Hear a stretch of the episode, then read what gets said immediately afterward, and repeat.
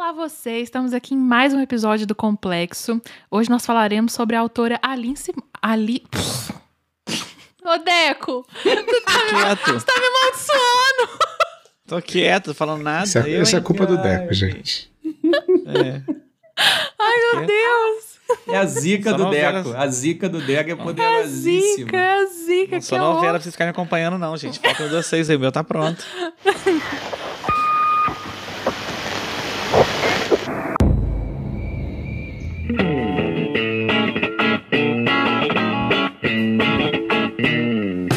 Meu nome é Deco Porteira e eu gosto de romance entre idosos e do filme Recém-Casados. Meu nome é Guilherme. Eu gosto de contos em que em uma página eu odeio o personagem e na seguinte eu já começo a gostar dele. Meu nome é Laís, eu gosto de aprender novas línguas e da Islândia.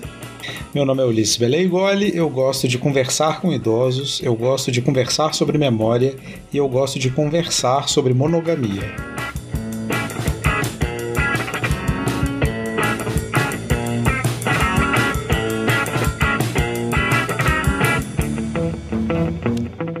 Olá, você! Estamos aqui em mais um episódio do Complexo. Hoje nós falaremos sobre a autora Alice Munro. Então, quem vai contar pra gente especificamente o porquê de estarmos falando dessa autora e qual será o tema né, que nós discutiremos aqui nesse episódio será o Gui. Antes disso, te lembrando que nós daremos uma nota aqui no início do episódio sobre o assunto que o Gui vai introduzir agora. E ao final, nós daremos uma nota novamente, para a gente saber se a nossa discussão sobre esse assunto vai fazer com que a gente goste mais dele ou não. Então, ao longo do episódio, a gente vai discutir sobre isso. E sem mais delongas, para não ter mistério, Gui, por que você escolheu essa autora para a gente conversar hoje? Então, na verdade, a ideia foi dada indiretamente pelo Deco. Há muitos anos, lá no início da varanda, a gente estava conversando sobre posts no blog e aí o Deco virou assim e comentou: Pô, eu adoraria ver uma lista do Guilherme com nove livros imperdíveis que todo mundo tem que ler. E aí, quando ele falou aquilo, imediatamente eu pensei, mas eu não externei, mas eu pensei, ué, fácil, coloca nove livros da Alice Munro, beleza, tá fechada a lista e a lista tá perfeita.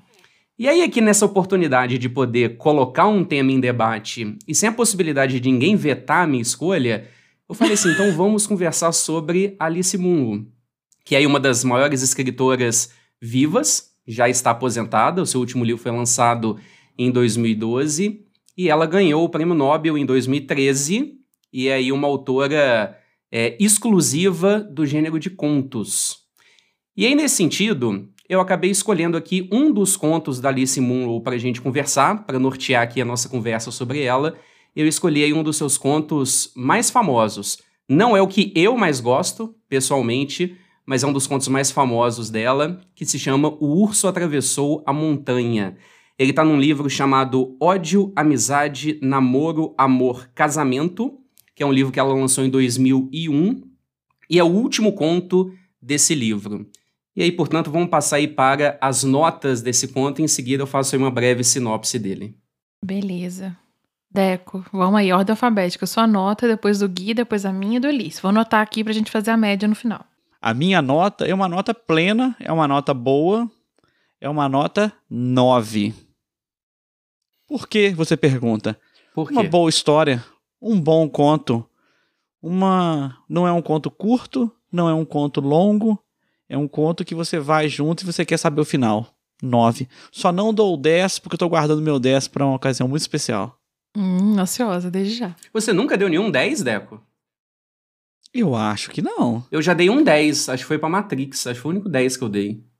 Não, se eu, 10, se eu já dei 10, desconsiderem. A minha nota para esse conto da Alice Munro é 10. Obra-prima. Caraca. Já li esse conto não sei quantas vezes. Até hoje eu penso sobre esse conto. É, eu não sei se vocês já tinham lido e se vocês terminaram de ler há pouco tempo. Mas eu tenho certeza que a nota de vocês vai aumentar com o passar do tempo. Eu, é, eu terminei de ler hoje de manhã. Eu comecei ontem e terminei de ler. E eu quase. E eu dormi lendo, no sentido não ruim, tipo assim, ai que tédio, mas foi porque eu tava querendo muito terminar, porque eu não queria dormir antes de terminar, só que o sono me venceu, meu. Eu acordei hoje com um Kindle assim, todo torto na mão, deitada toda torta na cama. Mas eu queria muito ter terminado antes, terminei hoje de manhã. E também gostei muito. Minha nota será 9.3. Eu também adorei ler o conto. Eu não sabia que era um conto, eu já vi o filme, né, que foi baseado nesse conto, mas eu não sabia que era um conto, eu achei que, sei lá, era um, um roteiro original. E eu acho que isso talvez tenha interferido na minha leitura também, mas eu vou dar um 8.2. Nossa, Ulisses, quem te machucou? Que é isso, se minhas, se minhas alunas tiram 8.2, elas celebram uma semana, final de semana inteiro. Ainda bem que não sou seu aluno. Não, 8 é bom. Eu acho que 8 é bom, 9 é ótimo e 10 é excelente. Né? 7 é, né, foi ok. Fez um bom trabalho, tá aí, legal, que bom. 6 é, ah, pô, podia ter se esforçado, né? Você entendeu o conto, Liz, quando você leu? Oh, meu Deus, Entendi, mas é, é porque eu não tenho essa conexão com essa coisa dos animais, dos, dos, dos passarinhos e do. Uhum, então, para mim, não. Sim, né?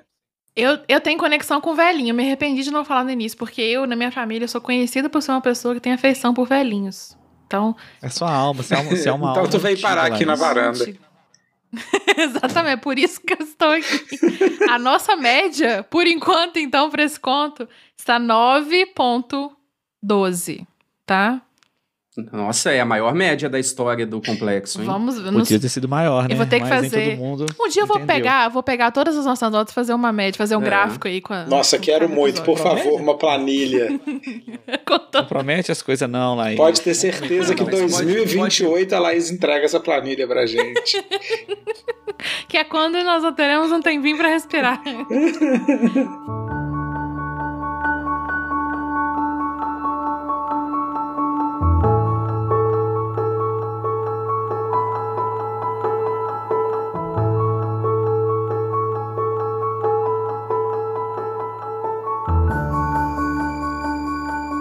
Antes de, de, de perguntar pra Laís de qual velhinho que ela ganhou a simpatia, só uma breve sinopse do conto.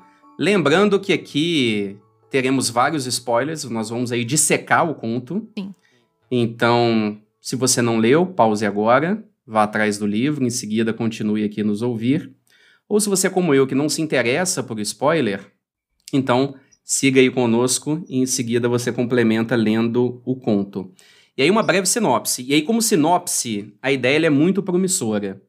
Nós acompanhamos no conto um casal, Grant e Fiona, casados há 50 anos, e ela, quando completa aí os seus 70 anos, ela começa a apresentar sinais de demência, mal de Alzheimer, e aí ela é enviada para uma clínica de repouso. E aí, quando ela entra na clínica de repouso, existe ali um limite temporal para o marido dela poder vê-la novamente, poder vê-la novamente, que é de 30 dias. E aí, quando ele volta depois de 30 dias, ela se esqueceu completamente dele. E não somente se esqueceu dele, como ela começa a ter uma relação é, mais íntima, por assim dizer, com um dos moradores daquela clínica. Venha danada. Como sinopse, é muito instigante. Só que o que eu gosto desse conto é que ele toma rumos inesperados. A primeira vez que eu comecei a ler, eu não imaginava que ele ia tomar o rumo que ele toma nas últimas páginas. Porque tem um, um ponto muito importante que ela revela, Alice Moon revela mais ou menos na metade do conto, né? É, o Grant, que é o marido dela, ele é extremamente infiel. Então ele passou a vida inteira de casado sendo infiel.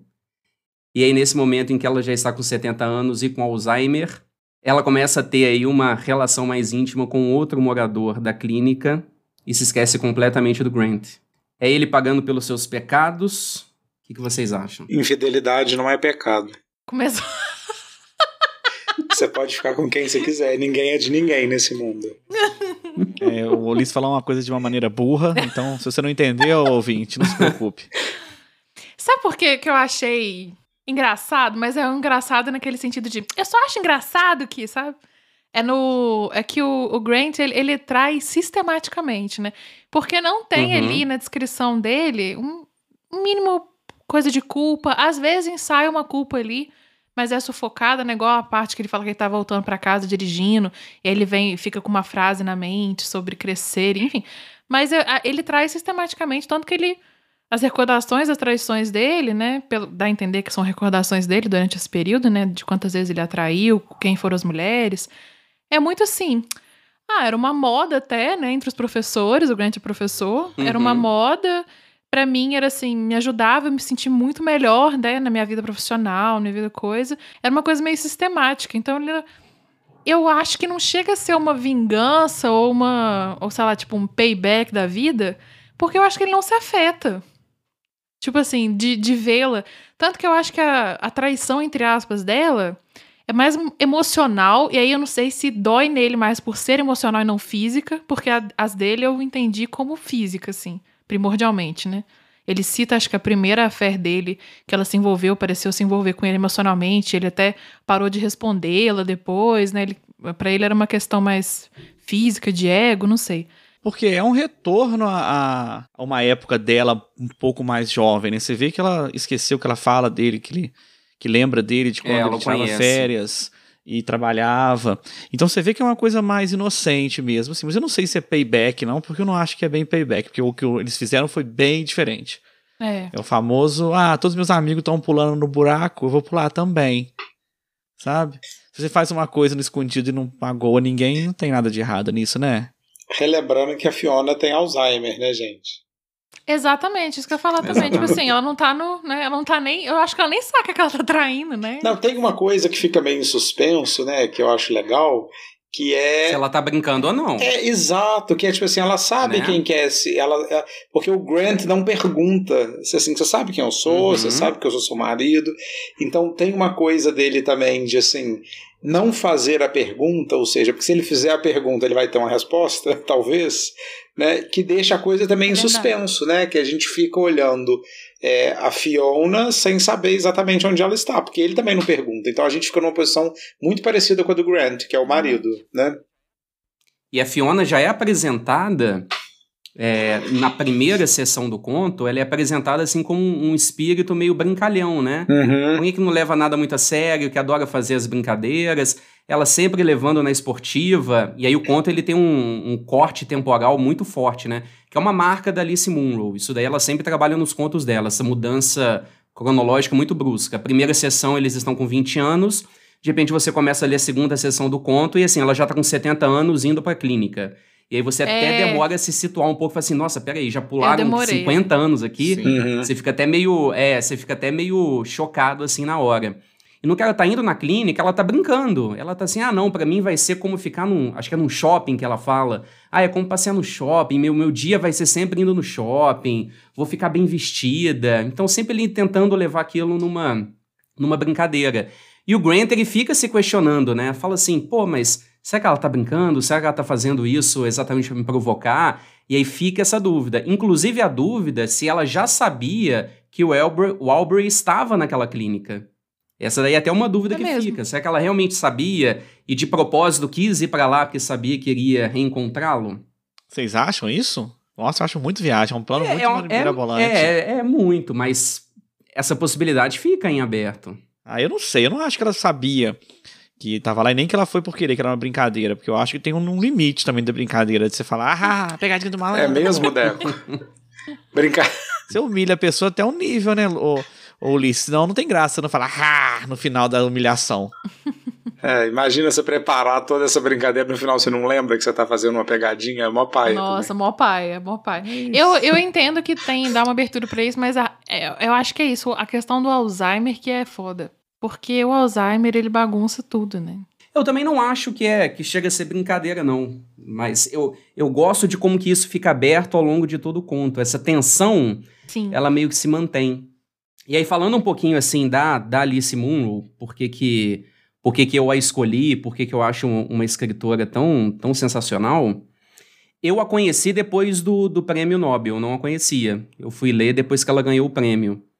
E uma coisa muito curiosa quando ela ganhou, porque em geral, quando sai o, o, o, vencedor, em geral é aquilo, nossa, nunca ouvi falar dessa pessoa, é uma pessoa que ninguém conhece, ou então é aquela coisa assim, nossa, por que que ganhou? Não é possível. Tipo Bob Dylan, e aí abre um monte de críticas por que que ganhou. Quando Alice Munro ganhou, foi todo assim, unânime, tipo assim, nossa, até que enfim, um prêmio justo. Então foi a primeira vez que eu vi assim alguém noticiando o Nobel em que a repercussão era de uma unanimidade. Eu falei assim, pô, deixa eu ver, deixa eu ver quais são os livros dela que já estão disponíveis aqui no Brasil. E praticamente todos já estão, alguns pela Companhia das Letras, outros pela Biblioteca Azul. O desse conto em específico, desse livro, é da Biblioteca Azul. E aí, assim, a primeira vez que eu li um conto, que eu abri o livro e li um conto, eu fiquei assim, tá, legal. Nada espetacular, não achei um conto incrível, não achei uma, uma linguagem espetacular. E falei assim, nossa, achei comum. Mas aí, com o passar do tempo, com as semanas é, é, é, passando depois da leitura do conto, toda hora o conto voltava à minha cabeça. E aí que eu comecei a perceber que o truque da Alice Munro é não ter truque. Os contos dela não têm truque. Tirando essas questões cronológicas que ela que ela faz essa mudança não linear ao longo da narrativa, ela não tem muito truque. Você vê que não é uma linguagem rebuscada, a linguagem é muito simples. Não é aquele tipo de leitura que você vai ficar marcando frases, tipo assim, nossa, tem frases de efeito e eu vou ficar rabiscando o meu livro. Não é, é uma leitura extremamente simples. E ela não fica falando de assuntos é, científicos ou filosóficos. Não, o tema dela é pessoa. E eu acho que todos os contos dela têm isso. É uma forma extremamente simples de falar de relações extremamente complexas. E ela tem uma empatia, assim, impressionante com os seus personagens. Eu não consigo odiar nenhum dos personagens dos contos dela. Ela pode apresentar a pessoa com as maiores falhas humanas, mas ela tem uma empatia tão grande com todos eles que não tem um conto dela que eu consigo dizer que tem um personagem que eu desgoste. E é essa daí até uma questão que eu quero ver a opinião de vocês. Dos personagens principais do conto, tem algum ali que vocês desgostam? Eu não sei, porque o Guilherme, ela tem um jeito dela, dela introduzindo as coisas e principalmente os personagens, que ela meio que coloca lá a gente dentro e depois que ela vai meio que desdobrando. Então acaba você pega uma primeira imagem de uma pessoa e cria aquilo como isso é a pessoa. Aí depois de um tempo ela começa a descascar essa pessoa. Aí mostra isso aqui, aí mostra isso aqui. Então eu não sei se eu gosto desgostar ou gostar. Eu sei que eu tive momentos com cada um deles. Assim, Grant eu, eu fico entre o ódio e o amor, assim, vai e volta. Que o final dele é, um, é uma tentativa de redenção legal. E aí, só um, um parênteses bacana em cima disso que o Deco falou. Quantos Grants diferentes não aparecem ao longo da narrativa, né? Porque são 60 páginas, mas 60 páginas pode parecer pouca coisa, mas cabe um mundo ali dentro, no conto e na forma como ela narra aquilo. São tantos Grants que aparecem. Um primeiro Grant meio bobão, que nem ele que faz o pedido de casamento, né? Ela que faz o pedido, meio que brincando. Depois tem aquele Grant amoroso, né? Porque depois que ele aposenta, o casal fica bem, é, eles têm uma fase até muito bacana, que ele fala assim, ah, de noite, quando a gente deita, tem aquele carinho que às vezes não chega a levar um ato sexual, mas sempre fica aquela esperança de que o sexo não morreu. Então você vê ali um casal que está se dando bem, depois da aposentadoria, depois tem aquele amoroso que está esperando os 30 dias para poder vê-la na clínica, depois já tem um infiel, depois aquele que está buscando a redenção, e aí aquele do final, que aí o do final a gente comenta daqui a pouco. Mas são vários Grants que aparecem. E mesmo nas poucas páginas ali que o conto dá ao escritor, eu acho que a Alice Moon ela consegue ali de forma muito simples, sem a gente perceber, é, ela vai colocando exatamente ali a, a personalidade dos, dos, dos, das pessoas do conto. Igual, por exemplo, uma coisa que eu só fui perceber assim lá para quinta leitura desse conto. O Grant ele é professor de literatura escandinava, eu acho que é isso, né? Literatura escandinava. E fala muito da Islândia, inclusive dá para ela, para Fiona, uma vez no quando ele vai encontrá-la na clínica, ele dá para ela um livro sobre a Islândia. Porque ele é um cara frio. É que nem a Laís falou, falou assim, nossa, eu, eu não senti muita coisa dele, um cara, é exatamente isso, ele é um cara frio. Ele é um cara seco, com as relações que ele teve, nas infidelidades que ele teve, com a Fiona também, ele é um cara frio, e isso daí se mantém ao longo do, do conto inteiro. O conto ele é frio. A minha impressão lendo o conto é, mesmo tendo diante ali situações de infidelidade, é, eu sempre consegui ali, um, de certa forma, ver um lado humano dos personagens que me impediam de desgostar deles. É. Mas aí, Laís, Ulisses, fale Gente, um pouquinho eu já disso fiquei sabendo de cada história cabulosa, assim, casos de repouso, de, de gente traindo mesmo, de galera, assim, com a vida sexual mais ativa que eu. Nada contra, tudo, tudo a favor, né? Mas aí eu tava até pegando, lembrando uma história específica durante a leitura. E aí eu tava achando curioso, assim, levemente. Não curioso de um jeito ruim, curioso de um jeito assim. Olha só. quando ele começou na jornada de ir atrás do, do Aubrey, e aí via ver como ele tá, e propor dele visitar a Fiona, eu fiquei pensando, gente, eu fiquei, eu, te, eu fiquei tentando pensar pessoas que eu conheço naquela situação. Ou então outras formas, porque eu acho que o primeiro pensamento que eu vi em casos semelhantes a esse, mas enfim, não são pessoas próximas, só fiquei né, viajando na minha. Era assim, ah, minha mulher tá lá no, na casa de repouso me traindo com um cara, foda-se, eu nem vou mais visitar, né? Tá lá, enfim, da outra vida. E ele continuou uhum. persistindo uhum. visitando. Ah, minha mulher tá triste porque eu, cara, foda-se também, tô aqui me esforçando, pagando o negócio, né? Que pelo visto também é caro, né? É, a gente vê lá a esposa do Aubrey e fala, pô, não tem condição de deixá-la lá porque é caro. Ah, foda-se então, deixa ela lá, deixa ela quieta. Ou então, ah, vou tirá-la daqui, né? Ela já ficou os 30 dias lá, eu posso tirar daqui se eu quiser, eu vou tirar.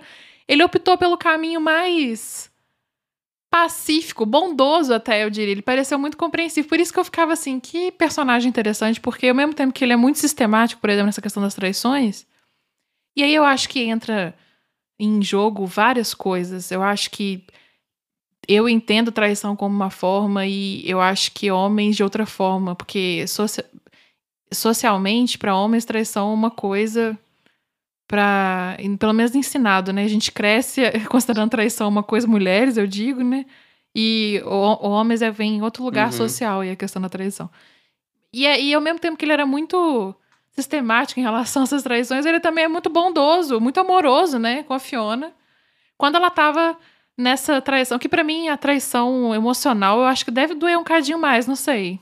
Eu fico meio, ainda mais no fim da vida, mas ao mesmo tempo, acho que ele estava em luto também, porque um Alzheimer, a esposa com Alzheimer ele também. Sei lá, eu achei ele um personagem muito interessante. Ele foi o mais perto que eu cheguei de ter ranço de, de alguém, mas por conta dessa questão das traições sistemáticas, mas eu. No final das contas, eu não odiei ele, não. Não odiei ninguém ali no conto. Achei todo mundo interessante de acompanhar. É, eu também não, lá, assim, eu, eu confesso que eu não, não, gostei de, de um dos personagens muito, mas também não desgostei. Eu achei assim, ah, os personagens cumprem uma função, eu acho que eles estão em funções bem definidas, então eu achei que também eles são minimamente desenvolvidos, mas assim, eu não falei, ah, que, que pessoa legal, ai, que pessoa escrota, mas e, assim, eu, eu falei o um negócio da monogamia no início do, do, do podcast, mas é, na minha cabeça nem passou a palavra traição, assim, né, lendo esse conto. Eu acho que, assim, é, pelo menos na minha cabeça não tem nada, assim, sobre traição nesse conto, não é sobre isso, assim, né? Eu fiquei, assim, na minha leitura, né, gente, assim, que é muito mais uma coisa sobre é, os amores, né, sobre os amantes, sobre esquecer, porque tem alguma coisa, não sei se eu estou lendo muito metaforicamente, né, que o Grant, que é o personagem que a gente acompanha, né, que faz o fio da história, é isso, é alguém é que vê uma pessoa que o amava amar outra pessoa. E eu acho, né, que essa é uma questão que a gente passa na vida. Tem alguém que nos ama e essa pessoa às vezes vai parando de nos amar, né? Vai nos esquecendo e vai amar outra pessoa. Então acho que tem uma sacada aí no conto que é legal, porque é, as pessoas têm muita dificuldade né, de lembrar, de pensar que elas são esquecíveis e que o amor que elas mereceram ou granjearam ou viveram seria um amor inabalável, né? E eu acho que essa metáfora que ela coloca do Alzheimer, que eu sempre penso, de vez em quando eu penso assim, gente, não sei se já aconteceu com vocês, assim, nossa, vi na rua, no Instagram, tipo assim, alguém por quem eu fui assim, apaixonado, apaixonado, assim, eu não dormia pensando assim, o que que essa pessoa escreveu aqui é, na, na meu caderno de respostas, né, e o que que eu vou falar amanhã com essa pessoa, como é que eu vou entrar na sala e falar com ela, e assim, eu não pensava nessa pessoa, tinha assim, oito anos, eu nem lembrava que ela existia, uhum. mas ela existe, ela tá lá vivendo. Então tem uma coisa também desses dos, dos, amores, né, que a gente esquece, é esquecido, arruma outro. E eu acho que essa metáfora que ela colocou ali do Alzheimer também dá uma, uma ótima dimensão, né? Eu, eu gosto muito dos momentos em que estão os três juntos na mesma cena, né? O Aubrey, a Fiona e uh, o Grant porque é uma cena, tipo assim, que a gente vive ela, né? Que é tipo assim, olha, tá ali é, meu ex-namorado com o boy dele. Ai, você sente o né? a vergonhinha alheia. Olha, é, exatamente. Eu, eu tive uma experiência de conviver muito proximamente com uma ex-namorada que se casou com um amigo meu também. Nós éramos amigos, mesmo grupo de amigos, a gente deixou de namorar E passou um tempo, eles começaram a namorar, eles casaram, eles são casados até hoje, têm filhos e tudo. E eu lembro que de vez em quando eu sentia alguma coisa, eu falei, eu não sei o que é isso que eu tô sentindo, eu não sei o nome disso, mas é alguma coisa que tem a ver com nós três aqui, sabe, assim. Mas você não acha que isso tem, não, é, não tem nem tanto a ver com amor, mas tem a ver com a importância? Porque, assim, às vezes você tem, sei lá, um ex-namorado, uma ex-namorada, que eles fizeram parte de coisas muito importantes da sua vida. E agora você vê a pessoa na rua, a pessoa fala oi. Sabe, uma pessoa que, sei lá, te viu pelado, a pessoa que foi ao enterro da sua mãe com você, sabe? E, tipo assim, não tem como, gente. A, a, a, eu, eu não tô botando a morte da sua mãe. Não, mas foram, foram dois exemplos de intimidade É, diferentes. exato, foram bons exemplos. bom. É. E, e, e você encontra a pessoa, ou vê a pessoa, não só com uma outra pessoa, vê a pessoa só na rua andando e você pensa, gente, como é que essa pessoa foi tão importante pra mim e hoje a gente não é nada um pro outro? Isso é um pouco estranho. Eu sempre tive essa sensação de estranheza, direi. Eu também. É, eu também. Eu também. E, é, e é E- sentimento muito específico, também que o mencionou, entre três pessoas que tiveram configurações de amor entre elas aí, não, não necessariamente envolvendo todos, mas isso é muito. Eu acho que é das duas uma, como tudo na vida, né? Pode ter o meio termo também, mas é das duas uma. É muito horroroso, ou é muito interessante, eu não sei. Ai, deixa eu contar um caso. É Deixa. Só uma cena. Lembrei que eu falei dessas pessoas aí. Gente, nem sei se, se eles ouvem ou não. Claro que não ouve aqui. É, o, o Bolsonaro separou, o Bolsonaro separou nossos destinos. Graças a Deus. Nossa Mas eu Senhora. lembro que um dia eu tava, é, eu frequentava essa igreja, né? E é, essa minha ex-namorada. Começou! O, o É, Gui, essa- eu vou, essa- só essa- Deixa eu só descrever. O Gui tá virando uma lata de Red Bull nesse momento, enquanto o Ulisses começa a contar. É porque eu vi Ai, numa ai, igreja. gente. ah, Não, é só porque é uma situação interessante, é assim, pensando se vou pedir a Laís pra cortar ou não essa história do podcast. Mas é porque foi só uma cena. E, e aí eu fre- é- é- era um lugar, eu os conhecia desse lugar, né? A gente ficou amigos nesse lugar, a gente conviveu muitos anos proximamente, né? E aí essa minha namorada depois namorou esse meu amigo e eles casaram. E tiveram, eles acho que agora tem dois ou três filhos, não sei, mas tinha um na época, tinha nascido a primeira filhinha deles. E aí, em um momento, a gente saiu para aquela conversa que tem lá no pátio da igreja, a gente foi conversando. E aí, minha namorada pediu para eu segurar a filhinha dela por algum motivo, e eu segurei a filhinha e a bolsa do neném. e aí. E aí ela tava ali do meu lado e eu tava com a filha dela, com a bolsa do neném, e meu amigo veio vindo pelo corredor, assim.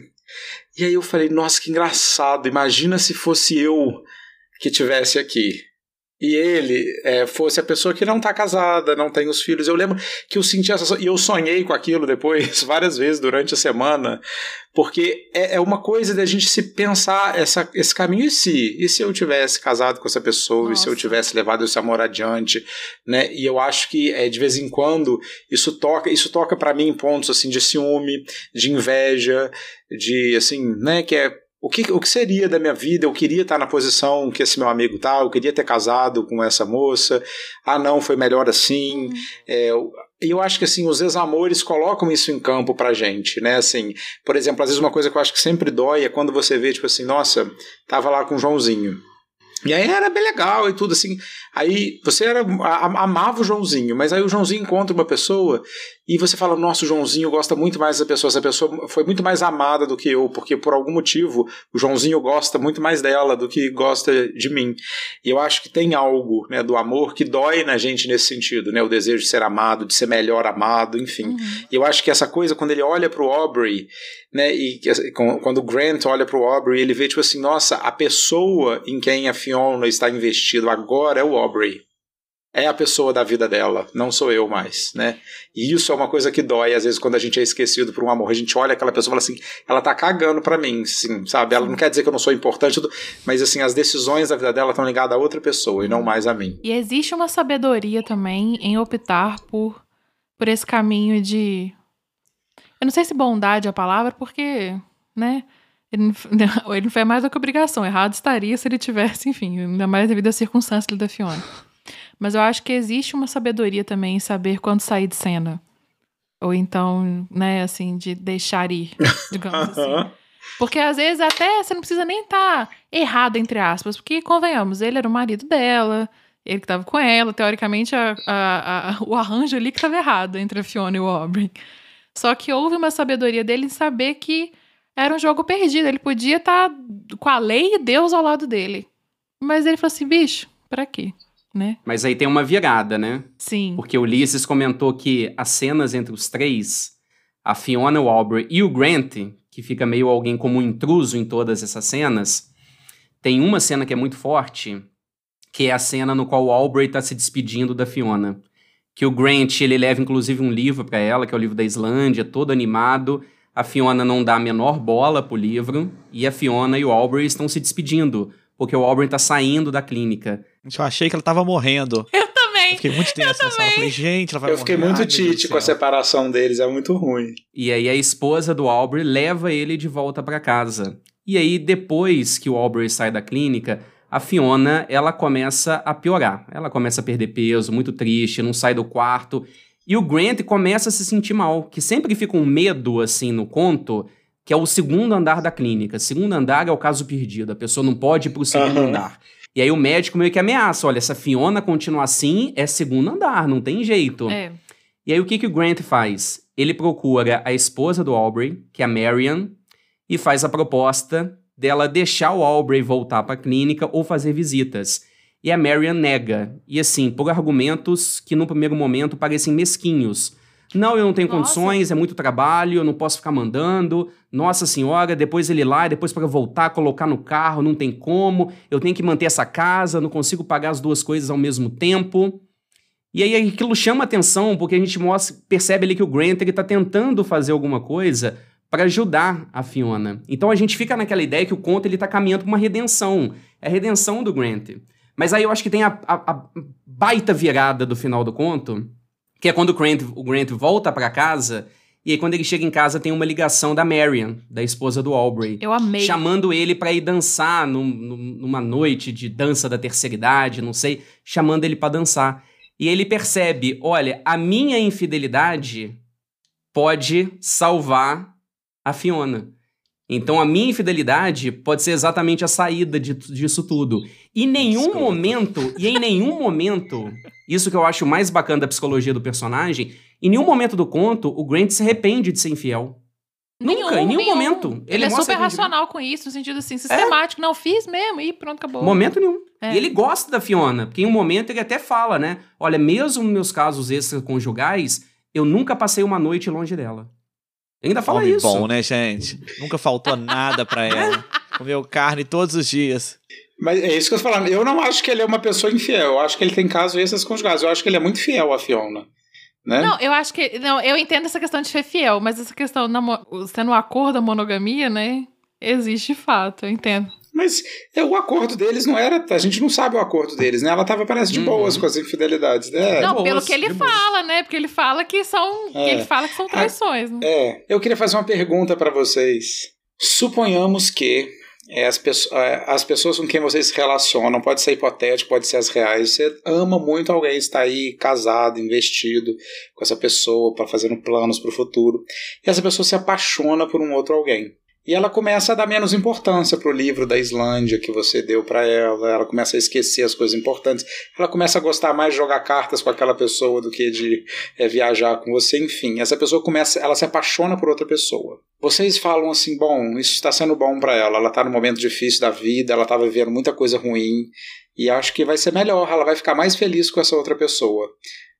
Mas ela precisa da ajuda de vocês, desde para é, a a- a- é, com dinheiro, ou com os papéis do divórcio, ou com alguma coisa. Vocês ajudariam a pessoa que vocês amam a ser feliz com outra pessoa? Sim. Eu já fiz isso, inclusive. Nossa. Eu já tive em uma posição de destruir uma coisa. mas eu falei, não. Adoro destruição. Ah, eu também. Às vezes eu me arrependo, mas acho que hoje em dia não. Não, se fosse a pessoa que eu estou hoje, a Bianca, qualquer coisa. Se ela pedisse assim, preciso de um rim pro meu amante. Eu dava o rim pra ele, depois matava ele. Mas dava o rim primeiro. Tá ouvindo, né? Amante da Bianca que precisa de um rim. Cuidado. Você vai ganhar o rim, mas ele vai ser perfurado. No caso da, da, da. Ai, meu Deus, esqueci o nome da principal que Fiona. acabou de falar. Fiona, da Fiona. Shrek. É isso que você falou. Tem circunstâncias tão atenuantes que até- existe até essa dificuldade de falar que isso é uma traição, né? Porque, Uhum. assim, Mas casos e casos, né? Eu acho que depende. É isso, eu acho que eu, é. Eu, eu acho que há de se considerar, e aí eu falo de uma perspectiva pessoal que foi que foi para mim, algo para mim também, pessoal. O, o, qual é o meu lugar aqui? Ou não existe lugar Uhum. aqui? Ou eu deveria caber aqui, não deveria caber, sabe? Então, Uhum. assim, eu acho que levando em conta o, o você, Uhum. Beleza, claro que deve o respeito a quem. Mas eu acho que é aí que entra nesse terreno meio pantanoso. Porque depende se a pessoa te desrespeitou, ou então foi infiel. Uhum. A gente pode entrar aqui no caso do ser infiel não a monogamia, ser infiel não. Dos acordos, né? Exatamente, mas ser infiel a- ao amor de vocês, entende o que eu quero dizer? Uhum. Uhum. A relação que vocês têm. Porque é- essa coisa do Alzheimer é muito boa, porque a gente não pode falar a Fiona foi abandonando ele, né? Assim, ela, Uhum. ela realmente vai esquecendo ele, assim, é, é muito doloroso isso, né? Eu lembrei daquele filme O Para Sempre Alice, né? Que é com a Julianne Moore, que ela ganhou também. Ai, nossa. de que tem uma questão, né? E eu- aquele filme acho que retrata muito bem isso, que é escapam coisas tão importantes, é isso, a pessoa lembra de qual é o, sei lá, o sorvete favorito dela ou alguma coisa, mas ela não lembra assim quem é o filho. Né? E assim, não é que o filho era uma pessoa desimportante, mas é que o mecanismo que, que vai operando é muito incógnito. Então, eu acho que o conto tem uma boa, um bom momentos, né? Bom, bons momentos com isso, que é, e, que é, é colocar isso na dúvida do Grant. Eu falei, não sei, eu não consigo ler mais essa mulher Uhum. né? E eu que gostava tanto de olhar para ela e falar, nossa, olha só, ela é cheia de vida, né? Ela tem essa centelha. E agora ele olha e ele fala assim, eu vejo essa centelha lá, eu só não consigo ler onde eu estou né? ne- nesse nesse processo, né? E no caminho da clínica, eles chegam numa bifurcação e a Fiona lembra. Nossa, lembra que a gente pegou esse caminho da direita e a gente foi esquiar? Eu falo assim, nossa, no caminho da clínica, ela lembrando de um momento nosso de décadas. É. E isso é muito curioso. É igual, igual a Kitty, a Kiri, né? Sei, a funcionária lá da. Christie. Ah, eu achava que era Kiri na minha cabeça. Olha só, atenção à dislexia. Mas o. Ela também, assim. Ela, eu gostei muito dela e ela relata muitas coisas disso. Tipo, ah, às vezes fulano. É, volta a si, né? Digamos assim, ele volta a lembrar das Uhum. coisas, depois ele perde. Eu não sei se vocês já tiveram também é, pessoas próximas que tiveram Alzheimer. Eu tive uma pessoa que teve Alzheimer e uma que teve demência a gente se vê numa posição de querer, assim, fazer com que a pessoa se sinta bem, não importa o que ela tá coisando. Por exemplo, minha avó que teve Alzheimer, ela, ela morava numa casa ali na Rio Branco, que é a principal avenida aqui da, de Juiz de Fora. E aí, é, de frente pra casa dela, na sacada, quando você saía na casa dela dava de frente pra Rio Branco, tinha, na época, um, um cartaz, cartazes por toda Rio Branco do Custódio, que é um, um era um candidato aqui a prefeito. Beleza, tá? Aí a minha avó cismou que o custódio estava paquerando ela. Minha avó lia aquele cartaz como uma pessoa viva que estava interagindo com ela. amei, amei essa E história. aí, a minha avó lia, né, como uma, como uma paquera, e a gente entrou super na onda dela. Isso pra ela era impensável, mesmo viúva. Ela se colocar nessa, posição de ser, ser cortejada por outro cara, etc, etc. Só que a gente, assim, a gente simplesmente largou a lógica da coisa. A gente ficava, é, vó, não sei o quê. E quando a pessoa tá, acho que tá nesse, nessa posição, você quer vê-la bem, né? E eu, eu acho que é interessante, o, até citou memória no início. É um conto muito sobre memória também, né? Como isso constitui nós, né, como pessoas, nos constitui como pessoas. Então, eu acho interessante a- o esforço que o Grant faz também de, de fazer com que ela se sinta confortável na realidade que ela tá experiência, assim, né, tendo experiência.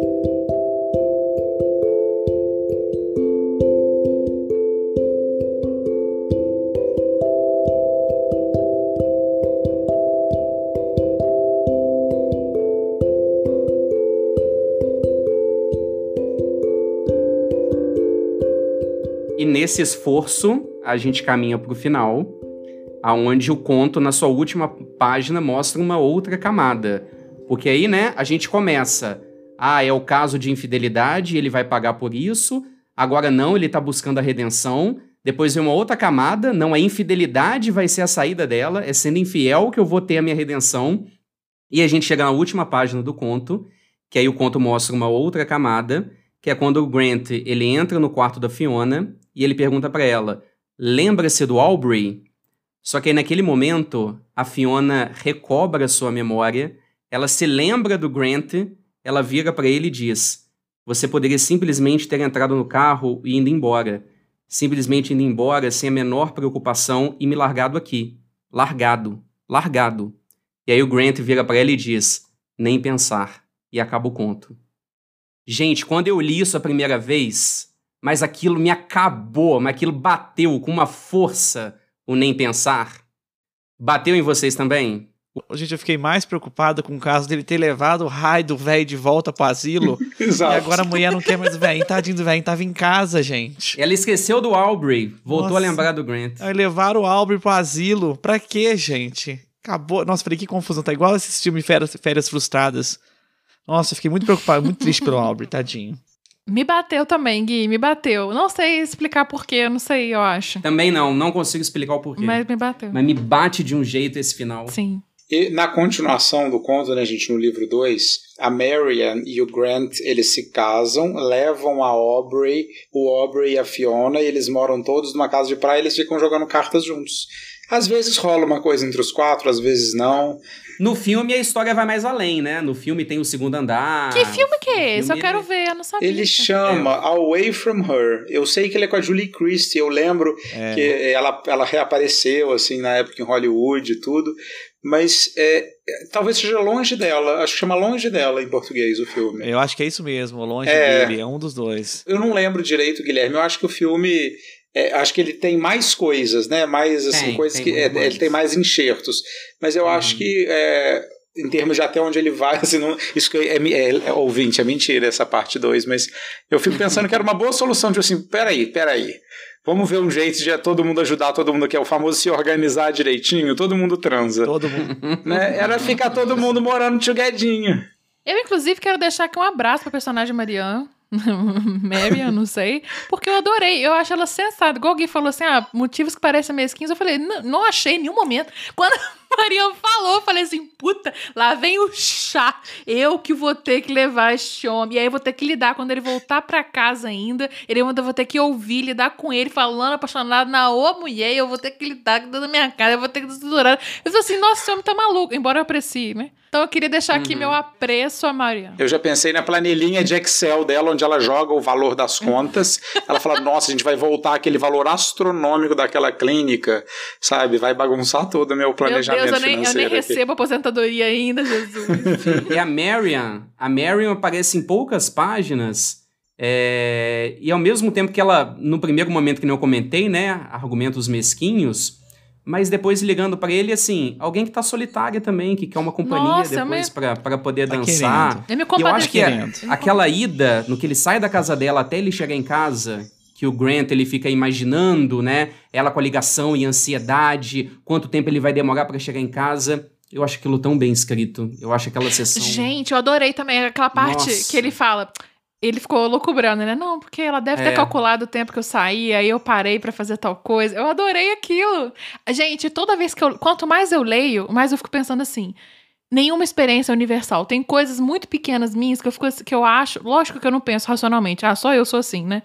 Mas as- quando alguém desnuda isso, quando alguém escreve sobre isso, fala sobre isso, você fala assim, cara, eu achei que era só eu. Você não se dá conta de que tem mais gente que faz aquilo. Essa parte foi muito assim pra mim. Eu fiquei assim, gente, olha só, eu faço esse raciocínio todinho. Essa mulher escreveu isso aqui nesse personagem que tem zero a ver comigo. Ou não, né? Enfim. Olha só que doideira. Isso é muito bom, às vezes, quando a gente lê né, uns personagens e a gente lembra como a gente é ordinário, como a gente é comum, assim, nas É. coisas que a gente acha que a gente. É. Eu acho que foi um, um grande ganho quando surgiu o Orkut, que tinha uma comunidade, sei lá, com uma coisa assim, ah, sei lá, eu gosto de usar o pé da meia direito invertido. Você fala assim, gente, eu achei que só eu fazia isso, mas tem 250 mil pessoas que fazem isso. Aí você fala, ah, que beleza, eu sou uma pessoa qualquer. Eu gosto também, eu gosto dessa mediocridade. Nossa, e assim, res- resumiram os contos da Monroe. Os personagens todos são ordinários. Todos eles, de todos os seus contos, são pessoas ordinárias que não têm nada de especial. E eu acho que nesse ordinário é aí que repousa a, a, a grandeza da literatura dela. E aí, vamos caminhar para a revisão das notas? Deixando Vamos, Ulisses vamos. por último, por motivos já, já óbvios, para a gente manter a, o suspense. Mas ele naturalmente já é o último, né? Ele sempre é o último. É, mas a gente finge, a gente finge que é Na suspense. vida. É. Inclusive, a gente pode rever de vez em quando, fazer a ordem desalfabética. É, Podemos é. inverter. Gosto. Acho errado. Deco, você. Vai lá. Nove. Eu vou A minha nota foi nove, que eu bem me recordo. Eu vou aumentar a minha nota para 9.1. Só para ver um sorriso na boca do Guilherme. Eu acho que assim, é o que ele falou, não é, um, não é algo que tenha um viés muito grande, mas eu achei muito bem escrito, eu achei uma história muito boa, eu tô doido para mostrar para Bianca para ela ler. Eu gostaria de ler de novo agora com, sabe, tipo assim, sem a pressão de ter que ler para discutir, para vou ler uhum. pelo puro prazer de ler.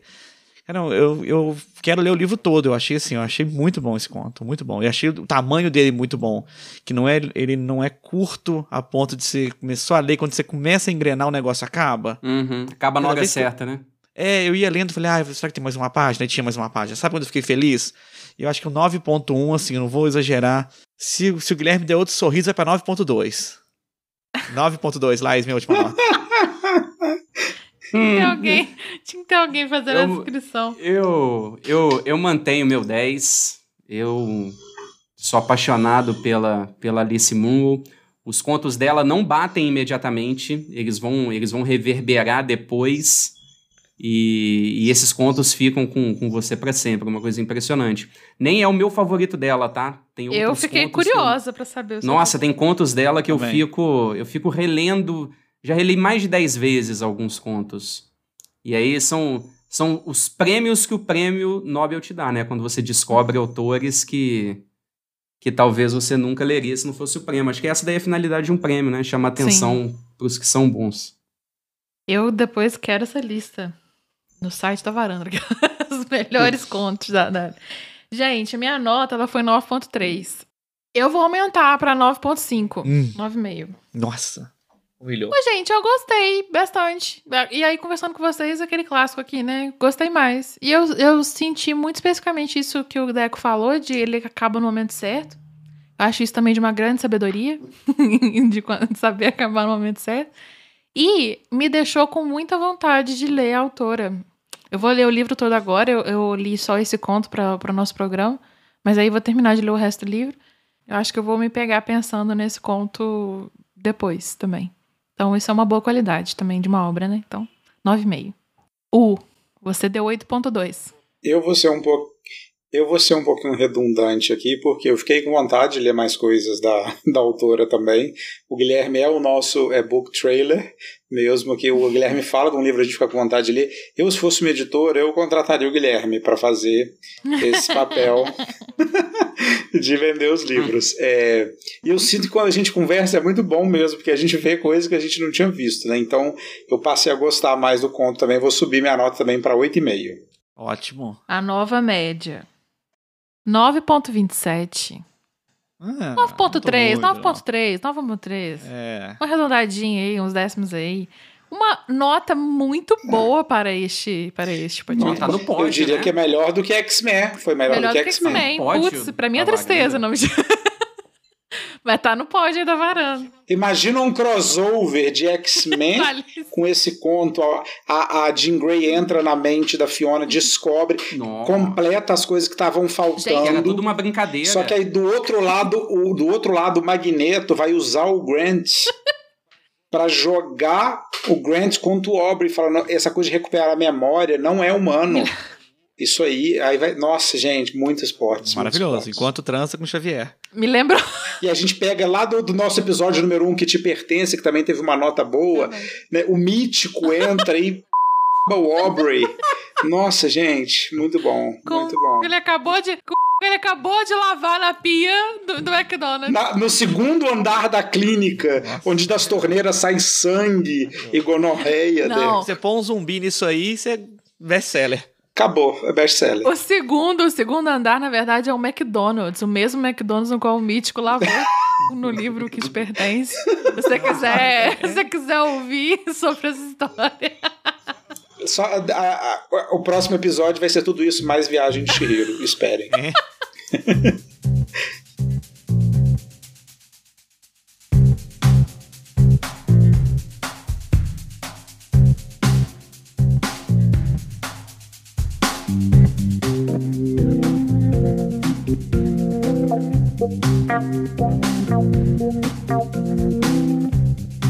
Antes da gente ir, então, vamos fazer algumas recomendações para você, para você. Você já viu que a gente é bom de indicar coisas, como você já reparou aqui nas indicações de episódio.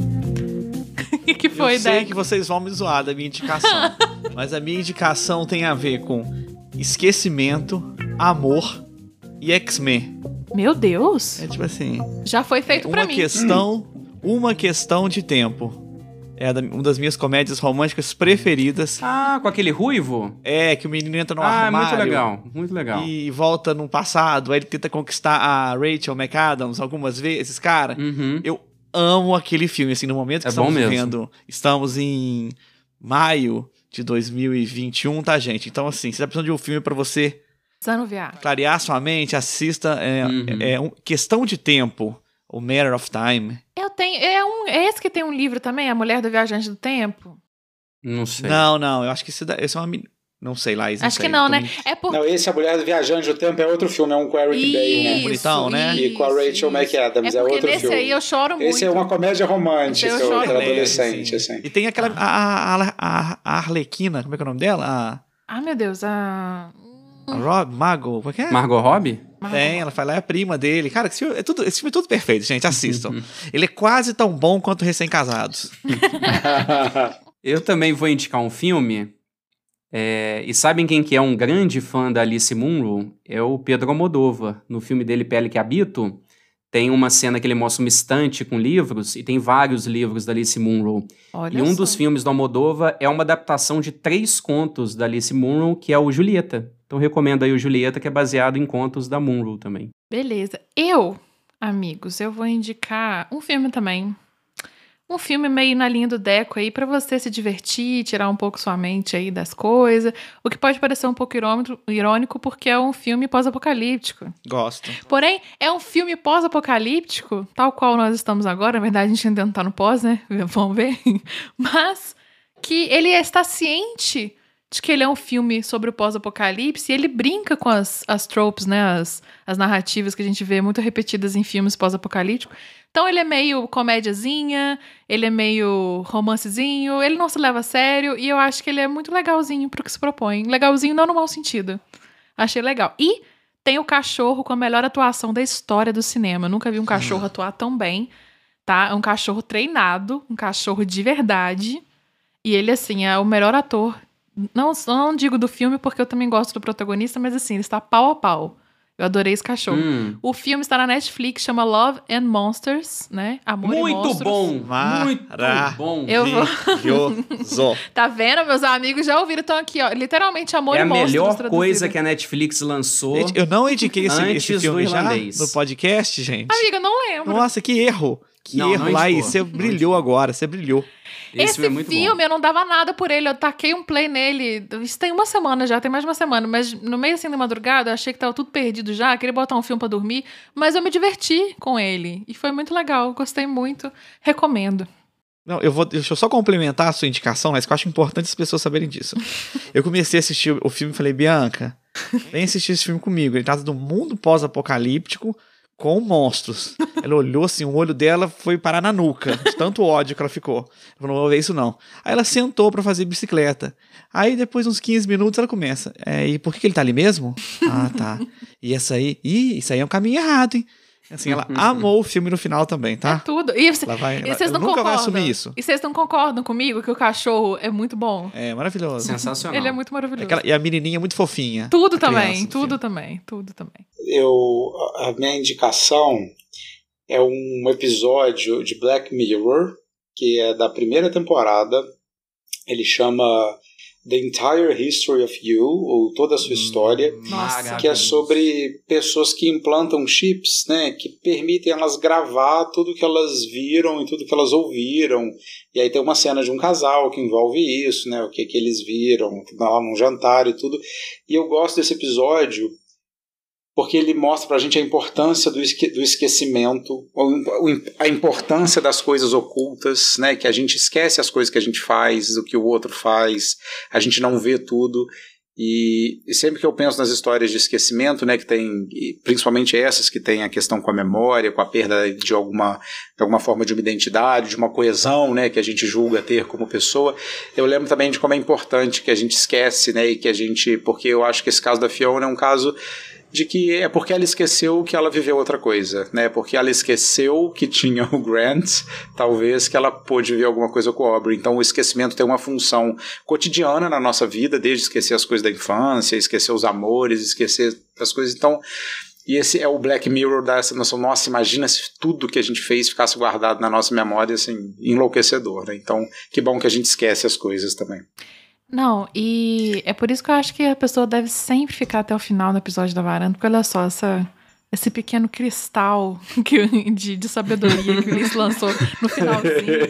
E eu, a minha recomendação agora é a seguinte: você assiste a recomendação do Ulisses, depois você assiste a minha, porque você vai querer entrar em depressão, né? Após esse episódio. Você vai, ser, você vai terminar o episódio ali na beira, na beira ali, assim, sabe? Do, do Além Vida. E aí você já vê o meu pra você ficar feliz, tá? Fica a minha recomendação. Beijo então, gatinhos. Beijos, pessoal. Um be... Ó, lembrando você que está nos ouvindo, obrigado por acompanhar a gente até aqui. É, nós nas redes somos arroba aqui na varanda, é, no Instagram, no Twitter. Siga-nos lá, caso você ainda não siga. E até a próxima.